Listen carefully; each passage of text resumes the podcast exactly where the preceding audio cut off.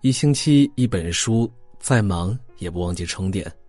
各位小耳朵们，大家晚上好，我是杨锵锵，我在京津走廊廊坊向你问好。今天为你分享的文章来自于风传，余生风水好不好，看你五官就知道。五官的精致度常被用来衡量一个人的颜值高低，其实灵魂的精致与否，情商的高低。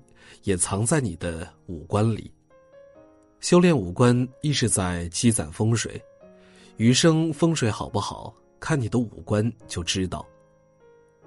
余光中曾说：“善言者能赢得听众，善听者才能赢得朋友。”高情商的人不光会说话，更会听话。倾听的人比会说话的人还要厉害百倍。有这么一个故事。曾经有一个小国派使者到一个大国去进贡，向大国的皇帝进贡了三个外观相同的小金人。这三个小金人做工精细，皇帝对每一个都爱不释手。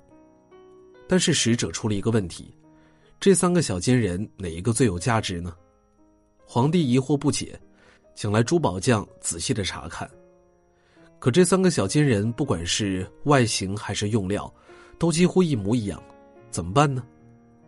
一位大臣说：“他有办法。”于是皇帝就把他请到大殿上。大臣胸有成竹的拿着三根稻草，他将稻草插入第一个金人的耳朵里，稻草从另一个耳朵里出来了。他又对第二个金人如法炮制，结果稻草从金人的嘴巴里钻了出来。等到实验最后一个金人时，稻草却掉进了第三个金人的肚子里。大臣兴奋地说：“第三个金人最有价值。”使者默默点头。这三个金人分别代表听话的三重境界：第一重境界，左耳进右耳出，对别人的话充耳不闻；第二重境界，倾听他人的话却毫无顾忌的四处宣扬，俗称大嘴巴，活成了一个扩音器；第三重境界，用心去倾听别人的话。是为真正的善听者。可现实生活中，能做到第三重境界的人是凤毛麟角的。有一个成语叫“鸡同鸭讲”，两种截然不同的生物，操着同种不同的语言，谁也听不懂对方在说些什么，完美的诠释了不懂倾听的人之间的交流状态。那些在说话上游刃有余的人。那些无论和谁都能同频共振的人，都是善听者。他们能透过一个人的言语，了解对方的诉求，破译对方的性格。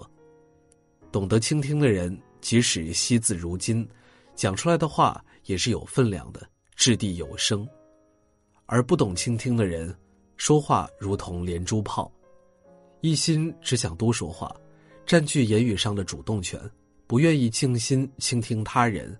终会受他人厌弃。增广贤文有言：“是非只为多开口，烦恼皆因强出头。人生七十古来稀，问君还有几春秋。”聪明人要学会适当的装聋作哑，难听的话就装作没听见，不该说的话就把自己当哑巴，憋住别说。事不可随意，话不可随口。说话是我们这一生的修行。你不经意的一句话，也许会毁掉他的一生。短篇，一句话毁掉孩子的一生中，有一位老人幼时父母曾嫌弃他：“你自始至终都远不如你哥哥。”这句话被老人记了一生。有人可能会说。不就是别人在你气头上的一句话吗？至于记那么久吗？这位老人告诉你，侄子，迟暮之年的他，想起父母的那句话，仍旧会双眼盈满泪水，双手不住的颤抖。终他一生，他都无法从这句话给他带来的伤害中走出来。还有泰国某商店里发生的让人震惊的一幕：儿子沉迷于网络游戏。父亲气头上说了一句：“你怎么不去死？”儿子真的就开枪自杀了，留下后悔的父亲瘫倒在地上。文学大家陈忠实也曾因为随口的一句话而悔恨终身。曾经，有一个年轻人写信给陈忠实，并附上了自己的作品。年轻人询问陈忠实，自己的文章究竟写的好不好？那是一篇毫不出彩的文章，陈忠实也没有多想，就回信告诉年轻人：“你的文章写的不错，鼓励他继续写作。”得到文学大师的鼓励之后，年轻人欣喜若狂，决意放弃农耕，全身心投入写作。可是几十年过去了，年轻人一无所获，最大的成就，也就是在小报上发表了几篇豆腐块文章而已。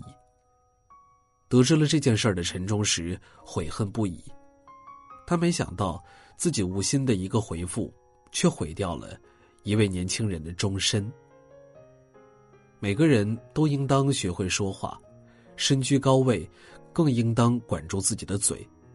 随意说话，不仅是对自己的不负责，更是对他人的不负责。管住嘴，这道理大家都懂，可还是有很多人不懂得闭嘴，总觉得如鲠在喉，说出去才会爽快。关于如何闭嘴，林肯有一个好办法。有一个人问林肯。说我特别恨一个人，怎么办？林肯说：“写信骂他，想怎么骂就怎么骂。写完了信给我。”那个人在信里极尽骂人的本领，将他恨的人骂得狗血喷头。他把信给林肯看了，说：“是不是可以寄出了呢？”林肯说：“你开什么玩笑？烧了他。”都说说出去的话如同泼出去的水，再难挽回。很多话都是气话，气头过后，我们都会后悔。可是话已出口，木已成舟，没有后悔药可吃。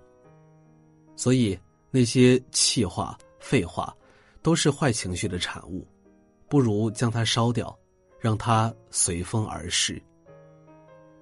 懂说话的艺术是过好人生的一大前提，少说话，会说话，人生会爽快很多。聪明人要懂，不争论和三观不合的人，解释再多也无法改变，最终吃亏的还是自己。少说话，成熟的人多半话多，他们的每一句话都要经过大脑。知乎上有一个问题：为什么能力很重要，大部分人却没有呢？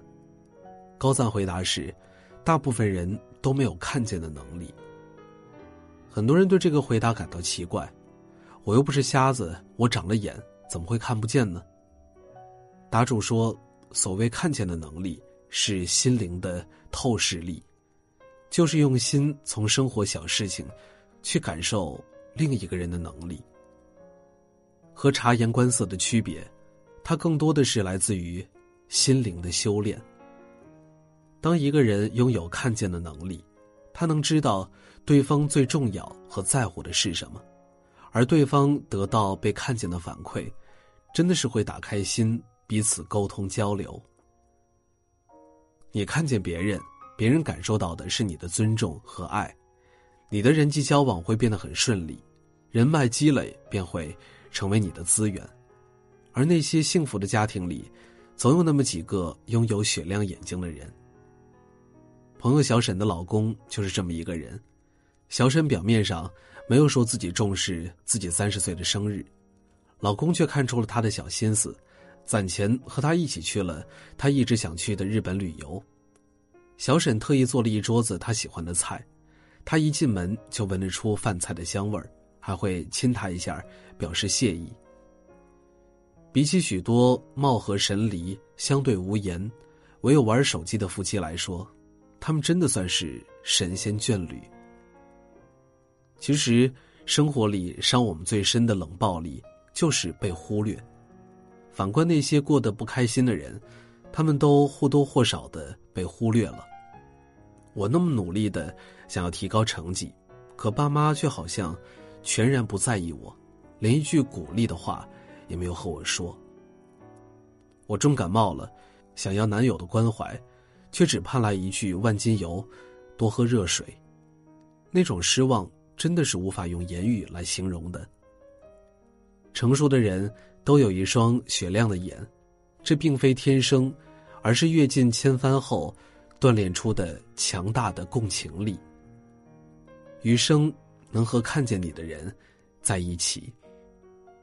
你的五官里藏着你一生的风水，修行眼里，你就有了透视心灵的能力；修行眼睛，你就有了透视心灵的能力；修行耳朵，懂倾听，更懂人生；修行嘴巴，管住嘴，你就管住了情绪。余生，愿你我。都五官精致，灵魂丰盈。今天和大家分享的话题就到这儿了，感谢你的守候。如果你也喜欢我们的文章，欢迎在文章的底部给我们点一个再看。明天同一时间，我们不见不散。晚安，好梦。